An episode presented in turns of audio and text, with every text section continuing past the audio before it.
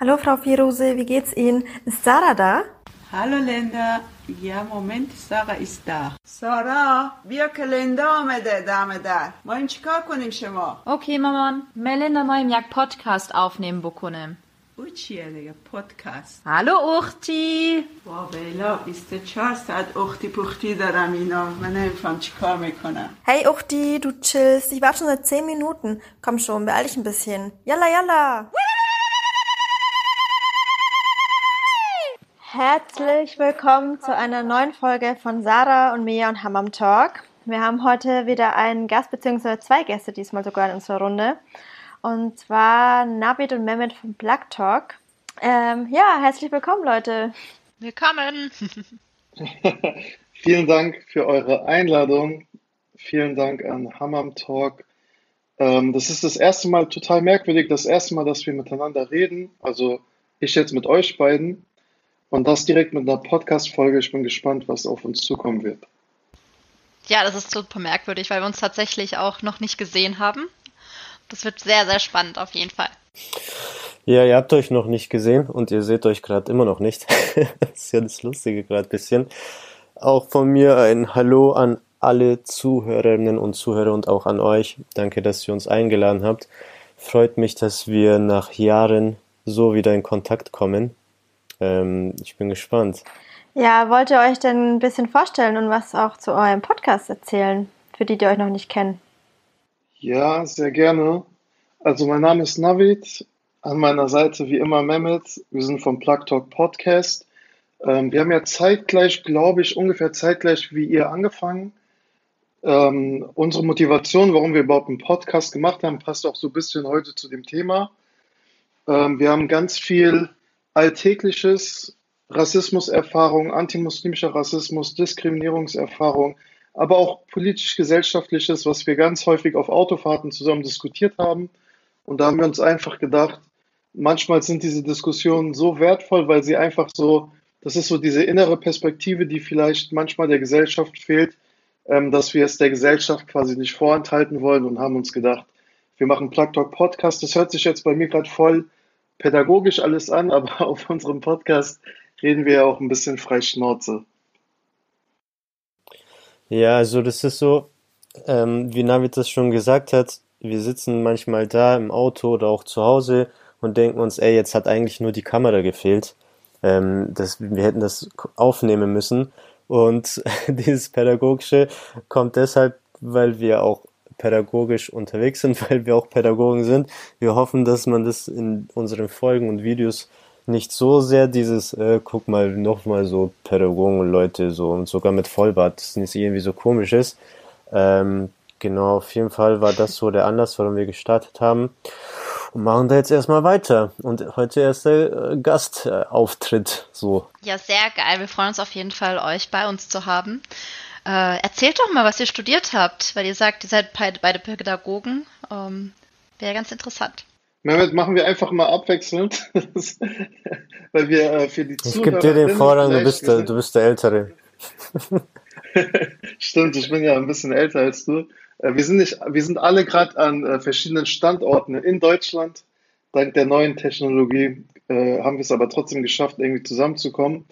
Ähm, ich komme aus dem Lehramt, ähm, Haupt- und Realschule, Islamische Religion und Englisch und habe noch zusätzlich so eine Art pädagogische Ausbildung gemacht bei meinem Arbeitgeber zum Anti-Gewalt-Kompetenztrainer.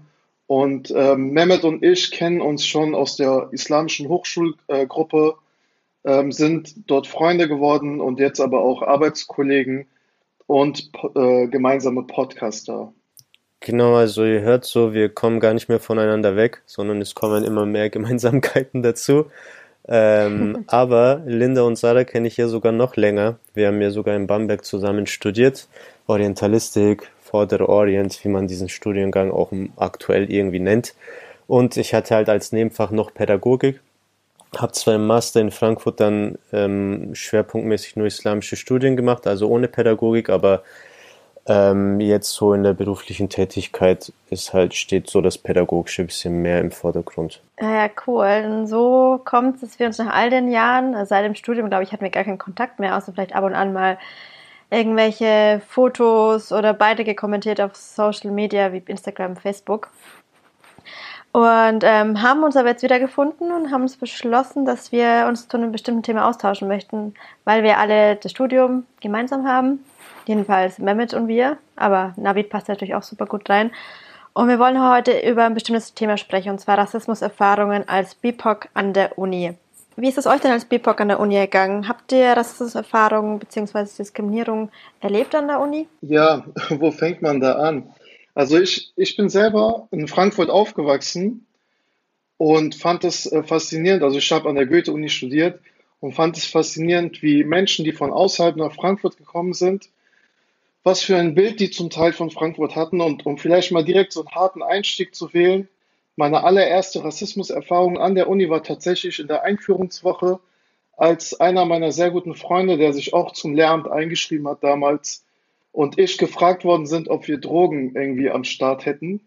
Also das war dann so, so, ich muss das jetzt leider sagen, so eine ganz äh, hippe weiße Deutsche, die auch ganz nett zu uns gekommen ist, ist und wir erstmal verwundert waren, so, okay, was, was möchte sie jetzt?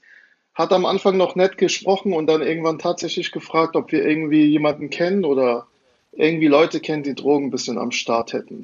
Das war so quasi der, der kalte Ach, Einstieg so in die Uni. Ja, ja. super klischeehaft. Also klischeehafter ging es nicht, ja. Ja, und wie habt ihr reagiert? Also wie ist ihr denn drauf gekommen, überhaupt auf euch zuzukommen und oder wie ist überhaupt auf die Idee gekommen, nach Drogen zu fragen? Also gab es da einen aktuellen Fall, dass dann an der Hast Uni. Du da gerade irgendwie deine Line gezogen? also unabhängig davon, dass, äh, dass man uns vielleicht jetzt optisch nicht Deutsch lesen würde und ähm, uns vielleicht so ein bisschen so, ich sag's mal ganz plank, in die Kanackenecke eingeordnet hat.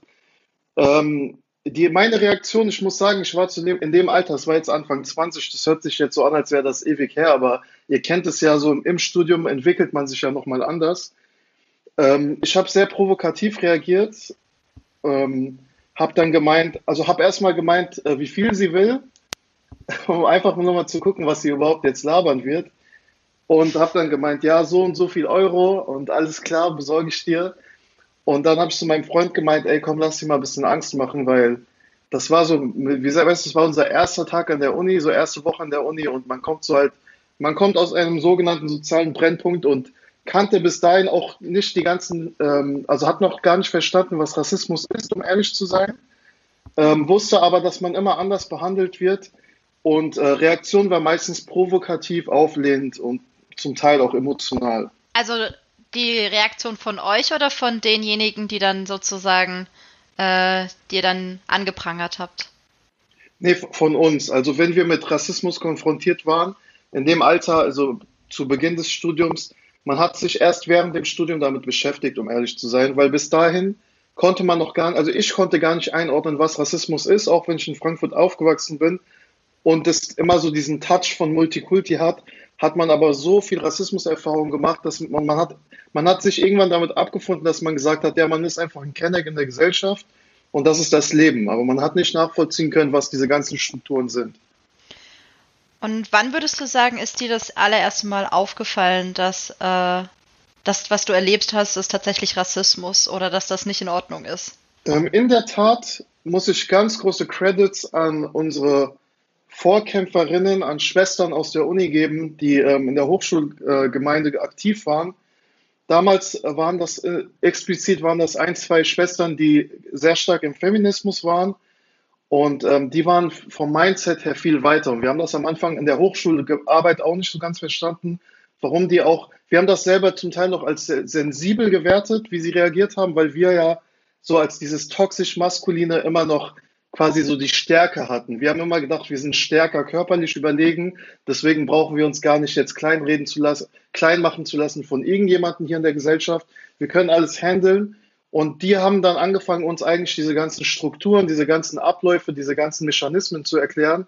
Und das war ein sehr langer, schmerzhafter Prozess, das alles zu reflektieren und dann auch zu realisieren, wie krass man mit Rassismus aufgewachsen ist, was für eine Resilienz man gebildet hat und wie stark man das als Normalität schon fast empfindet. Und bei dir, Mehmet, also kannst du ähnliche Erfahrungen wie Navid machen oder hast du einen Unterschied vielleicht auch wahrgenommen, weil Navid natürlich in Frankfurt studiert hat und du in Bamberg? Also so ähnliches wie Navid habe ich nicht erlebt, weil das betonen wir ja in unserem Podcast dann auch, so Navid, der Junge aus, äh, aus sozialen Brennpunkt und nicht so aus dem idyllischen Dorf und so.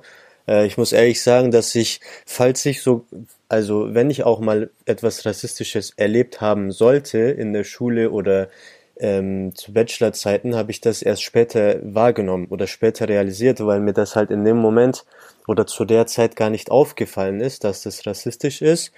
Ähm, entweder habe ich das wenige, obwohl in den kleinen Dörfern ist es ja dann manchmal sogar noch auffälliger, weil ja dann die Minderheit, die fast schon wieder in Mehrheit ist, voll auffallend ist und man eigentlich, ja, aber nein, nein.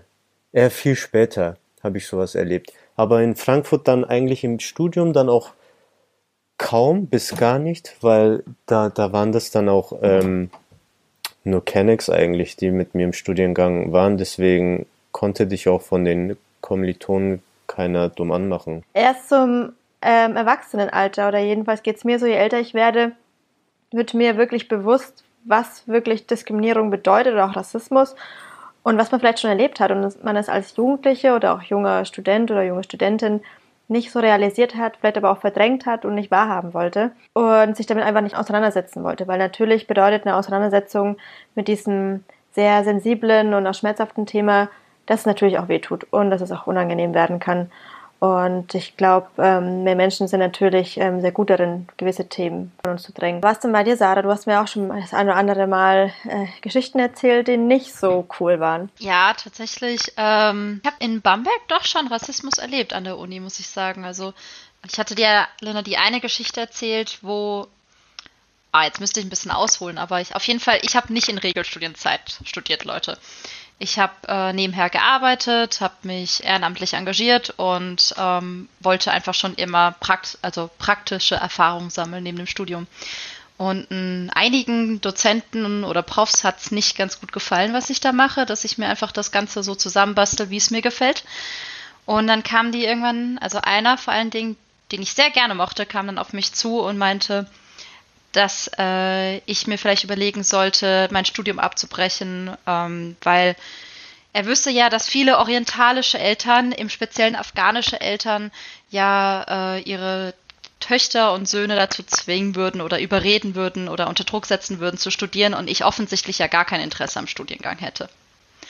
Und das war so für mich schon echt äh, ein Schlag ans Gesicht, wo ich mich dann auch eine Zeit lang hinterfragt habe, ob ich äh, an der Uni überhaupt gut aufgehoben bin oder ob das, ob er vielleicht recht haben könnte. Das hat mich jetzt mies getriggert, vor allem als du das mit afghanischen Eltern gesagt hast. Ey, wo fängt man da an, Alter? Das ist so, so ich habe genau, also das, was du gerade erzählt hast, war genau in meiner Schulzeit, weil ich hatte, ich mache das wirklich ganz kurz, ich hatte eine Oberstufenlehrerin, die sich sehr stark für Afghanistan interessiert hat. Und ich weiß nicht, wie es bei dir war, Sarah, aber kennst du das, wenn man hier, also ich bin mit einem Jahr nach Deutschland gekommen, das heißt, die afghanische Identität war irgendwo an der Familie angebunden, aber so so die, die eigentliche Identität war so eher so deutsch kenneck Mix-Max. Also man, ja, weißt du, man wird, so, man wird so immer so, weißt du, wie ich meine? Ja.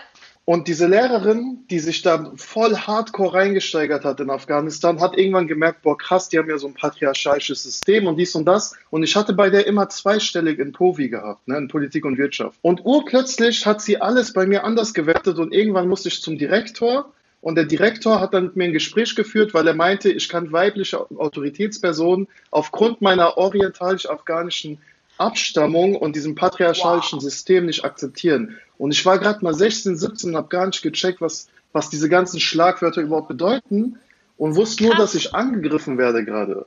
Und das ist, krass. weißt du, du wirst da so fremdbestimmt in diesem Moment und in diese Ecke gedrängt von wegen, du bist orientalisch, du bist afghanisch, dabei fragen die dich ja noch nicht mal. Ja. Ja, ja. Vor allem bist du hier groß geworden, ey. Es gibt's gar nicht. Vor allem dieser Begriff orientalisch. Ich weiß nicht, wie es euch geht, aber ich finde, das ist so ein weit zu greifender Begriff und Bezeichnung. Was ist denn schon orientalisch? Auch diese, diese, die, diese ganzen. Und ich, ja, also Illusionen. unabhängig davon, dass das so aus der Kolonialsprache kommt, ne? Aber, ja. aber ich, ich bin, ich bin ja noch nicht mal in Afghanistan geboren, so. Also ich hab, weiß, ich habe bis dato, habe ich dieses Land ja noch nicht mal physisch irgendwie ähm, getoucht gehabt, so. Ich bin auf der Flucht nach Deutschland geboren. Das heißt, du wächst mit deinem Haushalt zwar auf, aber du bist halt in Deutschland komplett groß geworden, so weißt du, wie ich meine?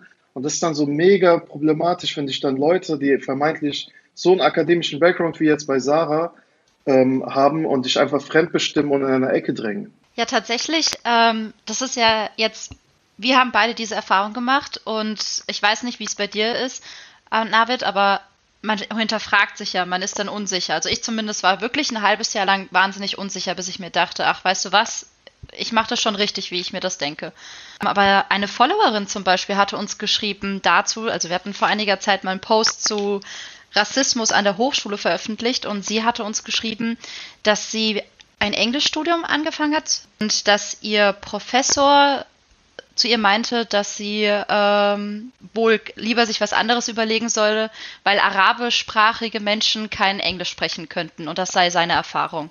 Und ah. tatsächlich hat sie dann äh, ihr Studium abgebrochen und bis heute traut sie sich nicht, Englisch zu sprechen, weil sie sich so wahnsinnig hinterfragt. Also hinterfragt. Da war der ja linguistisch nicht so begabt, um zu checken, ähm, wie Englisch sich überhaupt zusammengesetzt hat, wie neu diese Sprache überhaupt ist, wie willkürlich dieser Sprache, also die, ich habe ja auch Englisch ähm, als, ein, als ein Schulfach, aber, aber allein zu checken, dass diese Sprache generell so ein, weißt du, das ist so ein, so ein Symbiose aus allen Einwanderungskulturen, Gemeinden, die irgendwie darüber gegangen sind. Also das ist so wieder so eine Aussage. Das ist aber alles, weißt du, das, wir könnten jetzt bestimmt ganz viele so solche Erzählungen hier auflisten und das ist alles unter dem Deckmantel von blanken Rassismus. Aber als anderes kann man das gar nicht werten. Ja, auch, auch generell, dass ähm, ich finde auch die, die, der Auftrag eines Pädagogen, eines Lehrers, einer Lehrerin ist ja in erster Linie, dass man natürlich auch seine, seine Schülerinnen auch supportet und unterstützt auf ihrem weiteren Bildungsweg oder auch persönlichen Lebensweg. Und ich habe so oft die Erfahrung gemacht, dass es überhaupt nicht der Fall ist, dass sich das, das natürlich ähm, auch davon abhängig ist leider, ähm, woher du einfach kommst. Also ich hatte die Erfahrung, zwar weit weg, noch vor der Uni-Zeit, dass mich mein damaliger Wirtschaftslehrer, liebe Grüße gehen raus, wir sehen uns bestimmt irgendwann nochmal, ähm, mir wirklich weiß machen gesagt, wollte. Äh, Kenneck-Drohung auf Undercover nochmal. Ja, ja, ja, genau. Der wollte mir wirklich weiß machen, dass ich von der Schule abgehen sollte, dass ähm, Gymnasium nichts für mich ist und ich es natürlich ähm, erst verstehen kann, dass ich mit, ähm, äh, ja, mit, mit meiner Migrationsgeschichte es vielleicht nicht so einfach habe, gewisse Dinge zu verstehen und vielleicht wäre die Hauptschule, Realschule besser für mich. Und ich hatte das Glück, dass mich sowas eher getriggert hat und ich dachte mir, no way, fuck off, ähm, ich werde das auf jeden Fall packen und ich werde dir schon noch zeigen, dass ich auf jeden Fall, wie alle anderen auch, meinen Abschluss machen kann und auch studieren kann und auch einen verdammt guten Abschluss hinlegen werde. Und mich hat das eher gepusht, dass ich dachte, nee, ich zeig's euch allen. Und mein Ziel war es immer, irgendwann, wenn ich dann meinen, meinen Masterabschluss habe und einen Job, dass ich da vorbeigehe, bei ihm klingel und sage, hey, wie war das nochmal? Ähm, Kinder mit Migrationsgeschichte haben gar keine Perspektive und sind zu schlecht für, für Studium. Und ich kenne aber genügend Schülerinnen oder auch Studenten, die das natürlich, wie ihr jetzt auch erzählt habt, eher runtergezogen hat und demotiviert hat. Und für mich stellt sich da die Frage, was sie dann ihren pädagogischen Auftrag missverstanden haben, weil das ist genau das Gegenteil von dem, was eigentlich für mich eine gute Lehrkraft ausmacht. Ich finde es eigentlich gerade voll krass, sorry, äh, dass du erzählst, dass ähm, du es dir irgendwann gedacht hast, ja, ich zeig's dir irgendwann, irgendwann komme ich bei dir vorbei und zeig dir dann mal, was ich da erreicht habe. Und das hat ja dieses Gefühl oder so eine Person in seinem Leben hat ja jeder, also fast jeder BIPOC von, also BIPOC dass man das Gefühl hat, man müsse irgendjemanden beweisen, was man erreicht hat. Man müsse beweisen, dass es nämlich anders ausschaut, dass man nämlich nicht eben äh, in das Schema der Dozenten, Professoren, Lehrer und so weiter passt. Und ich finde das ziemlich traurig, weil ich glaube nicht, dass das die meisten, also dass andere Leute das so in der Art verspüren wie wir. Also zwei Sachen. Einmal sowas ähnliches, Linda, habe ich tatsächlich auch erlebt, ähm, dass mein Klassenlehrer, der auch Schulleiter damals in der Grundschule war, mich nach der vierten Klasse nicht ähm, aufs Gymnasium lassen wollte äh, und ich dann tatsächlich erst mal ein Jahr auf der Hauptschule war und dann erst aufs Gymnasium gewechselt bin und ja, das mit dem ähm, Zeugnis ähm, bei dem Typen dann vorbeizubringen, hat dann meine Mutter tatsächlich dann auch abgezogen. Die ist dann hin und hat ihm mein Zeugnis vorgelegt und meinte, schau mal, du meintest, er schafft's nicht, er hat's geschafft, er geht jetzt aufs Gymnasium Ah, und so. Und an, So an, an unsere Schule habe ich hat dann zum Beispiel auch ein anderer, so ein älterer ähm, Bekannter, hat dann zum Beispiel sein Abitur ähm, auf meiner Schule dann nicht geschafft. Also die haben, schau mal, damals in dem Alter bist du echt nicht davon ausgegangen, dass ähm, Lehrkräfte böswillig sein können. Weißt du, du hast dann immer gedacht so, okay, das wird schon stimmen. Und ich glaube, so haben die Eltern auch gedacht. Wenn man denen eine ähm, eine Empfehlung gemacht hat, in Anführungsstrichen, der soll lieber auf Haupt- oder Realschule, dachten sich viele Eltern dann, okay, die, die Lehrkraft wird's schon wissen, dann ist wohl unser Kind nicht gut genug und dann sind sie halt nicht dran geblieben. Aber bei ihm war das nicht so, der dachte sich, ey, eigentlich müsste ich es schaffen, die wollten nicht, dass ich bestehe, der ist dann auf eine andere Schule, hat dann sein Abitur dort gemacht und ist jetzt in Berlin an einer Schule Lehrer für Deutsch und noch ein Fach. Und ich dachte mir, ciao, Alter, hier habt ihr es. Ich muss dir ganz kurz nur widersprechen, Mehmet, weil bei mir war das, also ich habe auch eine Hauptschulempfehlung bekommen nach der Grundschule, ne, wie alle jetzt, äh, äh, maximal haben wir ja Realschule bekommen, so wenn wir Glück hatten. Und bei mir ist so meine, also meine Eltern sind beide äh, auch Lehrer, ähm, haben also Lehramt studiert und haben die ganze Zeit eigentlich alles darauf gesetzt, dass wir eben einen, einen guten Schulweg gehen können und haben auch mit ihren Mitteln eben viel Nachhilfe und viele äh, Weiterbildungen und ich wurde in der Grundschule zum Beispiel nach London geschickt von meinen Eltern, damit mein Englisch sich verbessert. Und das Ding ist, meine Eltern konnten, kamen auf die, ähm, auf die äh, Argumente der Lehrerin damals nicht klar in der Grundschule, weil sie meinte, ich würde es unter, die hat das tatsächlich so gesagt, unter den ganzen deutschen Schülern würde ich mit Migrationshintergrund dann Benachteiligungen erleben und dann würde es mir nicht so gut gehen und das wäre doch besser, wenn du unter deinen Gleichgesinnten bist. Und meine Eltern sind dann damals dieser Lehrerin sind die umgangen, indem die mich einfach in einen ganz anderen Kreis geschickt haben. Ich hatte dann so ungefähr eineinhalb Stunden Schulweg. Lustigerweise wussten meine Eltern natürlich damals nicht, was Rassismus ist. Ich bin auf eine rein weiße deutsche Schule gekommen. Wir haben dazu auch eine Podcast-Folge gedreht, eine Real-Life-Story, wo ich da erzählt habe, dass ich eben von dieser Schule später geflogen bin. Ähm, könnt ihr euch mal irgendwann, wenn ihr Zeit habt, reinziehen. Aber die sind das umgangen und dann ist es eigentlich nur noch schlimmer geworden, weil ich auf einer rein weiß-deutschen Schule war und dort hat eigentlich der ganze Horror so angefangen. Ach so, nein, ich habe das fälschlicherweise jetzt gerade verallgemeinert. Ich meinte tatsächlich die Eltern, die halt bei mir ähm, im Dorf halt dann mitgelebt haben, weil ähm, aufs Gymnasium zu gehen war zu der Zeit sowieso was krasses so. Das ist halt so, wie wenn eine Kreisklasse-Mannschaft auf einmal Champions League spielt. Also das hatte so ein Ansehen gehabt und deswegen haben halt die Eltern, die halt dort waren, alles getan, damit sie ihre Kinder schaffen und wenn sie es halt nicht geschafft haben, sind sie nicht vom von der böswilligen Absicht ausgegangen, sondern dachten sich halt, okay, das ist sowieso so ein unerreichbares Ziel und mein Kind hat's wohl nicht drauf und so. Also ich finde äh, generell, ähm, wie es auch Sarah vorhin meinte, weil ich da nochmal kurz darauf ähm, zu sprechen kommen möchte, was man bei jedem ja so beobachten kann, oder in den meisten Fällen überhaupt dieser Gedanke oder dieses Gefühl, man müsse sich eben beweisen und man, es müsste, man müsste allen zeigen, dass man durchaus fähig ist, ein Studium gut abzuschließen, so wie es bei mir auch der Fall war. Und wie du auch schon, schon gesagt hast, Sarah, ich finde es auch super traurig, dass das überhaupt, dass, dass man da überhaupt Unterschiede spürt, aber auch teilweise vom Elternhaus mitbekommt, mit, äh, so nach dem Motto, du musst dich immer mehr anstrengen als alle anderen. Du musst immer mehr lernen als alle anderen, weil du einfach anders behandelt wirst als vielleicht die deutschen Kinder. Und ich frage mich einfach, wann das aufhört, dass Kinder sich mehr anstrengen müssen als alle anderen, weil es sollte ja generell einfach eine Chancengleichheit für alle geben, unabhängig davon, woher du kommst, ob du hier aufgewachsen bist oder nicht, weil letztendlich sollen die Kompetenzen im Vordergrund stehen und nicht dein, dein, dein Background. Aber leider ist das einfach ähm, nicht die Realität.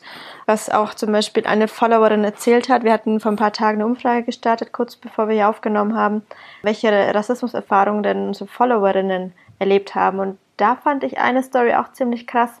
Da hat ein Mädel erzählt, dass sie auf Klassenfahrt war und sich mit ihrer Lehrerin unterhalten hatte über das bevorstehende Abitur. Und sie hatten sich über Islam ausgetauscht und sie selber hat kein Kopftuch getragen. Daraufhin meinte die Lehrerin, ähm, dass sie es überhaupt nicht verstehen kann, warum man überhaupt freiwillig das Kopftuch trägt und ob sie sich vorstellen könne, eines Tages das Kopftuch aufzusetzen.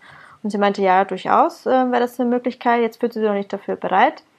Und dann hat ihr die Lehrerin tatsächlich den Rat gegeben, dass sie doch damit besser bis zum Abitur warten sollte, weil das wahrscheinlich ziemlich sicher Einfluss auf ihre Noten oder ihren Durchschnitt haben könnte. Und das fand ich so krass und ich habe mich gefragt, wie vielen Frauen mit Kopftuch muss es wohl an der Schule oder auch an der Universität wohl so ergehen, dass vielleicht eben dieses Stück Tuch auf ihrem Kopf Einfluss auf ihre Notengebung hat? Also vielleicht, ähm, ich habe, also während dem Lehramtsstudium musste ich ein schulpraktisches Semester machen. Ähm, das passt gerade zu dem Thema. Und ich hatte eine Kommilitonin, die Kopftuch getragen hat. Und das Problem in Deutschland ist ja, also ihr könnt ja Leute können ja gerne mal googeln und äh, Kopftuchdebatte in, in, in, in Google eingeben. Ähm, Kopftuchdebatte hat in Deutschland einen eigenen Wikipedia-Eintrag. So bitter ist diese ganze Story hier. Weil die, weil die ja damals durch Ferishta Ludin, die ähm, Lehrerin werden wollte, ins Ref gegangen ist, mit Kopftuch da, dagegen geklagt hat. Und diese Kommilitonin von mir, also wir sind beide einer sogenannten Brennpunktschule zugeordnet worden. Und ich musste mir am ersten Tag beim Direktor einen Demokratietest unterziehen. Also wirklich, ich, ich war in seinem Büro. Der hat mich dazu gefragt, wie ich zur Freiheit demokratischen Grundordnung stehe, wie ich zu westlichen äh, Werten stehe, was ich richtig unverschämt war. Und bei der, bei der Kommilitonin mit Kopftuch ist es noch nicht mal zu dieser Unverschämtheit gekommen, weil als sie reingekommen ist, hat er wirklich wortwörtlich gesagt, mit so einem Ding kommst du mir nicht an die Schule. Und sie ist heulend aus dem Raum rausgerannt. Und wir hatten danach die Sitzung, also ah. wirklich, die, die, der Direktor hat gesagt, mit diesem Ding wirst du nicht hier an meine Schule dürfen. Mit diesem Ding hat er gesagt. Und wir hatten danach unsere Sitzung mit unserem Tutor. Und jetzt kommt das Krasseste, ne? Also ihr müsst euch überlegen, wir sind an der Goethe-Universität. Dieser Tutor, ich habe ihn offen gesagt, was machen wir denn falsch? Warum werden wir die ganze Zeit anders behandelt? Warum müssen wir uns, obwohl wir nichts gemacht haben, erstmal erklären, wie wir zur Demokratie stehen? Warum wird die Kommilitonin direkt beleidigt? Und dann sagt der Tutor mir ganz offen, die Gesellschaft hat ein Problem mit Muslimen. Punkt. Boah, und dann denkst du dir, so weißt du, wenn du dann sowas erlebst während deinem Studium, also wie, wenn du da niemanden, kein, kein, kein Umfeld hast, keine sozialen Kontakte, die dich empowern, dann gehst du komplett unter an diesem ganzen Rassismussumpf. Okay, so krass. Du musst tatsächlich neutral gegenüber der Verfassung und ihren Werten sein. Und die Verfassung schützt unsere Religion und unsere Religionsausübung eigentlich. Aber das Problem sind eben diese ganzen ignoranten, das ganze ignorante Kollegium, die ignoranten ähm, Direktorinnen, Direktoren, die dann einfach dieses Thema Kopftuch, Bart, Muslim sein zum Thema machen ständig. Obwohl ich dann zum Beispiel einfach nur als Englischlehrer da an der Schule bin und selber noch nie geäußert habe, wie ich zu meiner Religion stehe, werden die ganze Zeit diese Dinge dann in den Raum geholt und ich muss mich dann dazu rechtfertigen. Und das ist das größte Problem, weil eigentlich rein rechtlich gesehen, da gibt es genug Klagen, da gibt es genug Rechtsstreit, Rechtsstreite, dass Frauen mit Kopftuch an der Schule unterrichten dürfen. Guck mal, das, das Ding ist, man müsste übertrieben weit ausholen, weil man müsste das Profil dieser Schule verstehen. Das ist so eine Schule in, im Gallusgebiet in Frankfurt. Das ist einer der das ist so vergleichbar, wenn man jetzt in den Medien hört, Berlin-Kreuzberg oder Neukölln, damit man so ungefähr die Vorstellung hat, was da los ist. Und die haben da so einen britischen Direktor eingestellt, der eben eine Art Reform reinbringen wollte und in meinen Augen einfach nur ein Rassist ist. Ähm, und angefangen hat halt wirklich so, und ihr müsst euch vorstellen, zwei Drittel oder mehr als zwei Drittel der ähm, Schülerschaft hat einfach einen sogenannten Migrationshintergrund. Und dieser Direktor hat halt eben die Kommilitonin mit äh, Kopftuch eben direkt am ersten Tag aus dem Büro ausgewiesen. Auch mit dem äh, Kommentar, dass eben, dass sie mit so einem Ding nicht an der Schule ihr Praktikum machen darf, machen kann. Ich wurde ähm, befragt einfach dazu, wie ich zur Demokratie stehe, ähm, westliche Werte, was meine Vorstellungen darunter sind, weil mir kann er ja schwer ein Kopftuch nachweisen oder sonstiges. Und ähm, wir haben das alles versucht aufzuarbeiten mit unserem Tutor, weil wir die Hoffnung hatten, in der Uni ist es jetzt so ein sicherer Raum und die Leute sind ein bisschen progressiver und werden schon verstehen, was da falsch gelaufen ist.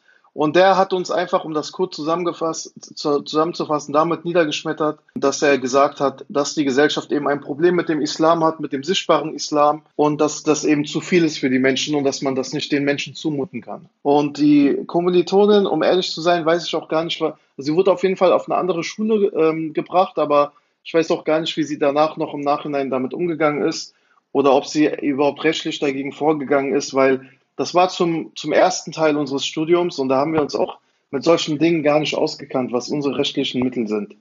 Ah, ihr hattet dann wahrscheinlich auch gar keine Anlaufstelle an der Uni, an die ihr euch hättet wenden können, zum Beispiel eine, eine Antidiskriminierungsstelle. Nee, also solche Dinge, das sind ja tatsächlich diese ganzen krass schmerzhaften Erfahrungen. Es gibt ja so diesen subtilen, den man ähm, als Alltagsrassismus kleinredet, den man äh, tagtäglich erspürt und empfindet. Aber dann sind das wirklich so konkrete Ereignisse, die dann sich häufen und wo man dann langsam, langsam anfängt, sich dafür, darüber zu informieren. Und damals kannten wir auch gar nichts wie Antidiskriminierung. Also ich kannte das nicht.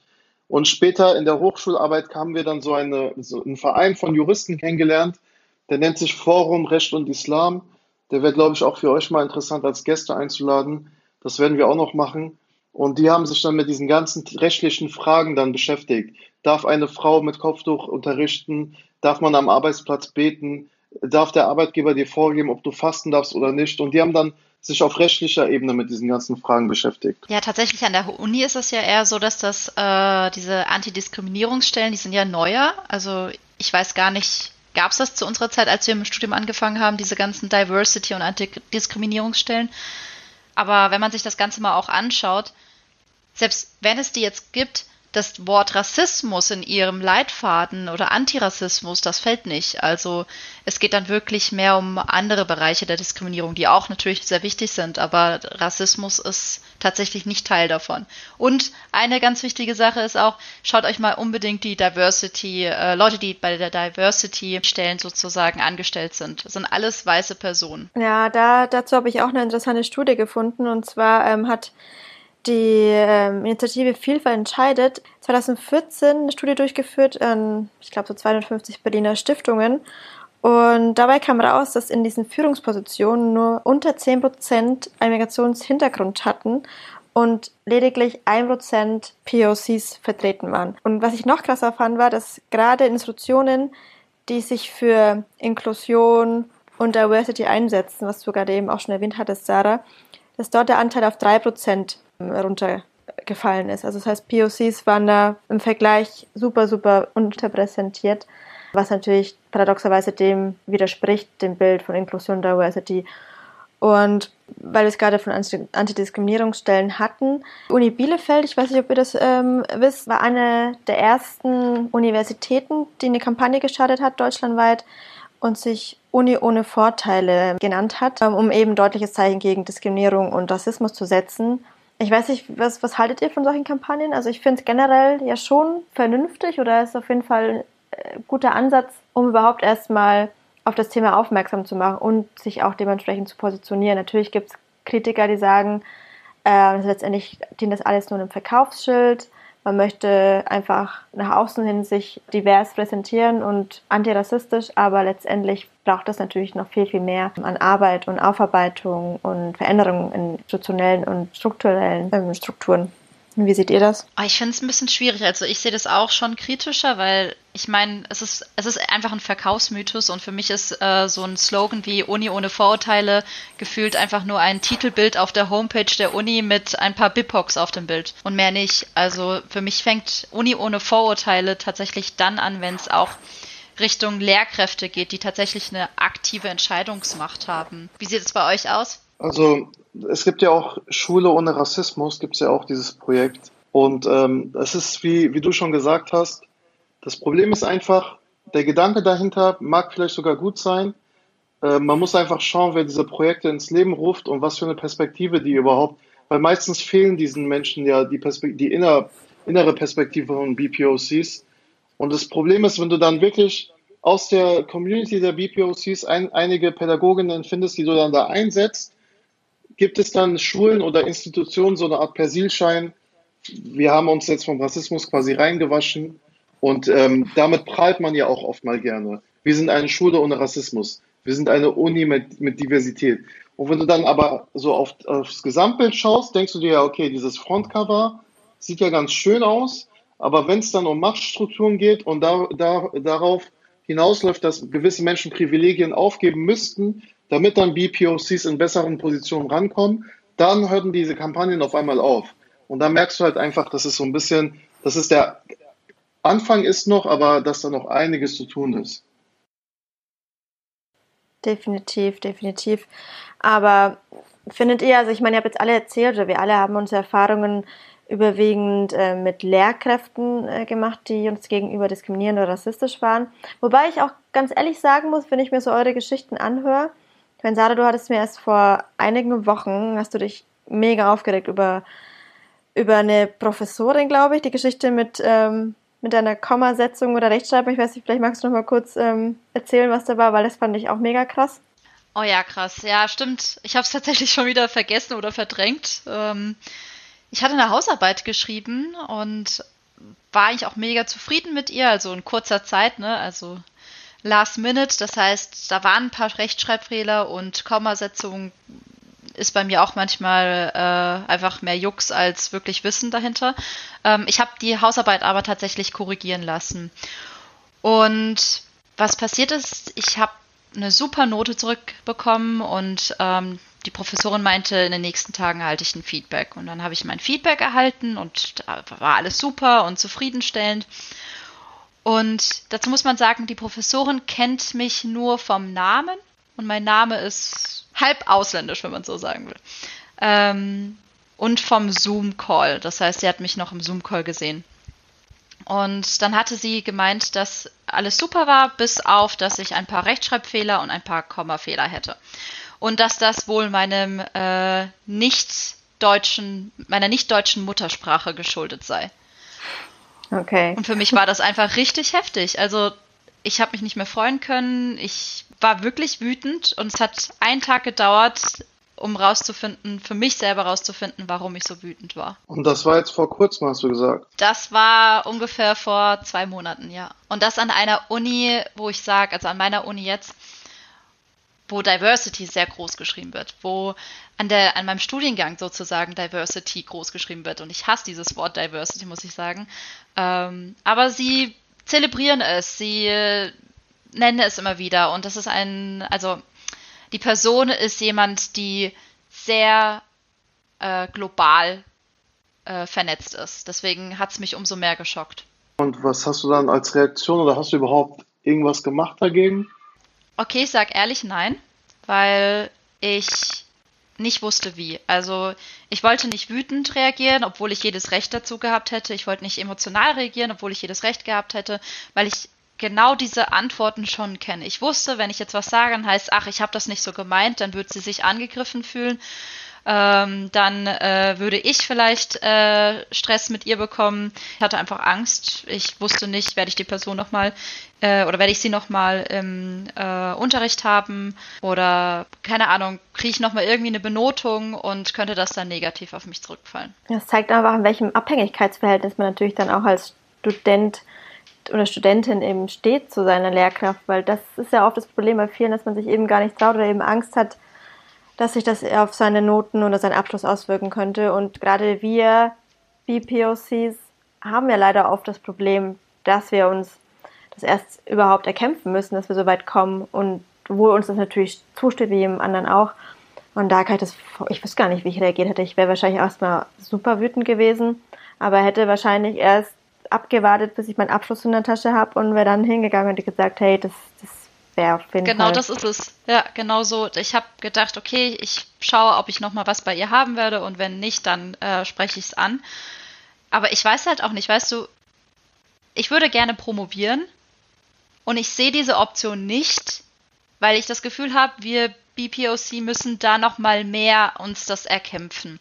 Und wenn ich dann schon einen schlechten Standbein habe, und das ist ja das Fatale, ich habe ja nichts falsch gemacht, sondern die andere Person hat was falsch gemacht, habe ich dann überhaupt noch die Möglichkeit oder kriege ich überhaupt eine gute Referenz zu promovieren? Das heißt, du zahlst dann den Preis schon bewusst, oder kann man sagen? Ja, also ich werde es auf jeden Fall ansprechen, aber auch da zum Beispiel mit dem Gedanken, das nett anzusprechen, das äh, emotionslos anzusprechen, damit das nicht irgendwie dass das auch nicht äh, auf mich zurückzuwerfen ist, dass das heißt, ich reagiere über oder ich interpretiere über oder so war das ja nicht gemeint. All das will ich halt einfach nicht an, also an mir haften haben, sondern ich möchte, dass die Person einfach versteht, wie ich mich zwar gefühlt habe und warum das nicht in Ordnung ist und dass sie in ihrer Position es anders zur Hand haben sollte. Ja, und es geht ja auch gar nicht um perfekte Grammatik, sondern um die Art und Weise, wie man das ja argumentiert hat quasi. Aber ich finde, bei solchen Dozentinnen, die dann meistens so auch äh, selber eigentlich in diesen ganzen in den ganzen Strukturen viel Sexismus Erfahrung gemacht haben, ist es eigentlich ganz hilfreich, wenn man das versucht, mal auf der Ebene ihnen der Person zu spiegeln. Weil das, was du jetzt gesagt hast, man könnte dir vorwerfen, zu emotional oder falsch gedeutet, das, das müsste sie ja eigentlich als gebildete Frau nachvollziehen können, dass sie dir nicht vorschreiben kann, wie du zu reagieren hast und deine Emotionen ja auch nicht kleinreden kann, sondern deine Wahrnehmung erstmal annehmen muss, reflektieren muss und dann gucken muss, ob sie nicht selber Fehler gemacht hat. Alles andere wäre mega unreflektiert von ihr auch. Und da hilft so ein offenes Gespräch meistens. Und ich sage dir ganz ehrlich, die Kommilitoninnen, die ich kenne, die aktiv geworden sind, die haben dann ihre Netzwerke einfach nochmal in die Gänge gesetzt und sind dann öffentlich auch gegen so Personen vorgegangen. Sei es jetzt, wenn es abwertige Kommentare über Kopftuch gab oder Sexis Sexismuserfahrung, die haben dann einfach den öffentlichen Druck gewählt. Ja, das äh, glaube ich tatsächlich und ich glaube, das ist in vielen Unis tatsächlich auch möglich oder der Kreis ist äh, diverser. Ähm, ich habe tatsächlich immer ähm, eher einen Kreis gehabt, der weniger divers war und demnach waren diese Themen für die meisten Leute eher ein Schock, aber auch nicht mehr. Das heißt, ich war schon immer alleine in dieser, in diesen, in diesen Situationen und dann weiß ich halt auch nicht, und ich denke, es geht vielen wahrscheinlich so, wo fängst du an? Willst du das so groß machen? An wen wendest du dich? An Diversity-Büros sicherlich nicht, weil da bist du nicht gut aufgehoben oder das, da fühlst du dich nicht irgendwie angenommen. Ja, vor allem, da, da merkt man natürlich an deinem Beispiel Sarah, was auch Navid gerade meinte, dass sie das als gebildete Frau natürlich irgendwie besser wissen müsste oder vielleicht auch anders reagieren könnte. Ich finde, da merkt man auf jeden Fall, dass eine gute oder höhere Bildung nicht zwingend äh, vor Vorurteilen, Feindlichkeit, Diskriminierung oder auch Rassismus schützt. Also das ist für mich auch ein Klischee zu sagen, ja, alle Rassisten wären ungebildet und äh, dumm. Das ist totaler Quatsch, weil das merkt man ja gerade an der Uni, dass das eben nicht der Fall ist. Und die AfD hat, ist die Partei mit den meisten Akademikern in ihren eigenen Reihen. Das darf man ja auch ja, nicht vergessen. Absolut. Das finde ich eh so krass heftig. Aber das ist auch zum Beispiel, für mich ist so, ich würde gerne akademisch weitergehen. Ich weiß nicht, wie es bei euch ausschaut und würde gerne promovieren und ich schaue mich um und es wird immer weißer, je höher es geht, je höher die Hierarchie ist. Und gerade dann bekommt man auch so ein bisschen Sorge, ähm, auf wie viel darf man oder kann man aufmerksam machen, ohne dass man sozusagen irgendwie nicht weiterkommt dann beruflich. Ja, das siehst du ja auch schon an den Institutionen, die sich zum Beispiel mit Themen Migration, Flucht oder Diversity beschäftigen. Wenn ich mich da auf Jobsuche begeben habe und mir die Teamsitzungen anschaue, die Teamzusammensetzungen jedenfalls, dann sitzen da zu 90 Prozent nur Weiße. Und vielleicht hast du dann so einen Quotenschwarzen oder einen Quoten-POC, der dann aber auch nur unterrepräsentiert ist und vielleicht so Positionen wie wissenschaftliche Hilfskraft, Praktikant oder Dozentin inne hat. Und das gibt einem natürlich zu denken, weil das macht für mich gar keinen Sinn. Habt ihr das schon mal angesprochen, irgendeine Situation, eine rassistische Situation an der Uni, Mehmet oder Navid? Also wir, ich weiß nicht, ob ihr das mal mitbekommen habt, aber es wurden ja Flyer ausgeteilt in der, in der Goethe-Uni ähm, von einer rechtsradikalen Gruppe, also rechtsextre rechtsextremen Terrorgruppe aus Amerika, ähm, wo ein betender Muslim abgebildet war und ähm, quasi hinter ihm jemand mit einer Axt oder mit einem mit so einem Messer, der ihn quasi niederstechen wollte. Und diese Flyer wurden damals in der Uni ver verteilt und wir haben dann ein Bündnis gestartet mit, äh, mit den Linksaktiven aus der Uni, die sich dann angeschlossen haben, weil die natürlich so ein bisschen antifa antifaschistisch und antirechts natürlich, haben die uns gefragt, ob die sich nicht dazu schließen können. Und wir haben dann zusammen, sind da zusammengekommen und haben dann versucht, auf die Unidirektorin einzuwirken und müssen aber traurigerweise sagen, dass es fast gar keine Reaktion dazu gab. Es wurde so, keine Ahnung, es sind die Standardfloskeln gefallen wie, erstmal alle ruhig bleiben und wir müssen erstmal gucken und nicht, dass es jemand gemacht hat zur Provokation. Und also man hat es halt wirklich wieder versucht, das Thema klein zu halten, obwohl es einfach ein Riesenskandal war, weil das gab auch ein Bekennervideo dazu von einem Typen, der das Video auch in Frankfurt gedreht hat am Römer. Das hat man im Hintergrund erkannt. Deswegen war die Situation also ernster, als jetzt dann versucht wurde, ähm, nach außen zu zeigen. Und die Uni wollte einfach nur einen Riesenskandal in meinen Augen damit verhindern weil es einfach auf einmal Flyer in der Bibliothek gab von rechts, rechtsterroristischen Gruppen. Ich meine, wenn man sich das andersrum vorstellen können, würde, dass an einer Uni Flyer von, von Muslimen ausgeteilt werden, die irgendwie Almans draufzeichnen und die gewaltverherrlichen darstellen, weil sie sie auf ihrer Todesliste haben, dann wäre das echt auf jeden Fall gewaltig anders. Ja, aber das, also ich sage dir ehrlich, das verwundert einen auch nicht. Ich meine, jetzt wurde vergangenen Wochenende äh, eine Gedenkdemo äh, wegen Hanau wurde einfach untersagt und dann guckst du halt keine Ahnung, 20.000 Corona-Gegner kommen irgendwie in Berlin zusammen, kriegen das genehmigt. Das ist halt so, weißt du, antimuslimischer Rassismus. Das war auch einer der Themen, warum wir unseren Podcast gestartet haben. Die erste Folge gegenüber Christchurch, weil ich sag dir ganz ehrlich, wir dürfen da selber nicht mehr darauf warten, dass die Gegenseite aktiv wird, dass wir Plattformen geboten bekommen, sondern wir müssen unsere eigenen schaffen. Wir müssen unsere eigenen Gedenkstätten bauen, wir müssen unsere eigenen Gedenkzentren ähm, irgendwie äh, zusammenstellen, wo wir dann Leute einladen, erstmal aus der eigenen Community, dann die äh, ganzen Verbündeten, die Allies und dann gu guckt man einfach weiter, weil wir sind einfach in den Augen der Mehrheitsgesellschaft eine krasse Minderheit, obwohl ich mich als Minderheit niemals definieren würde.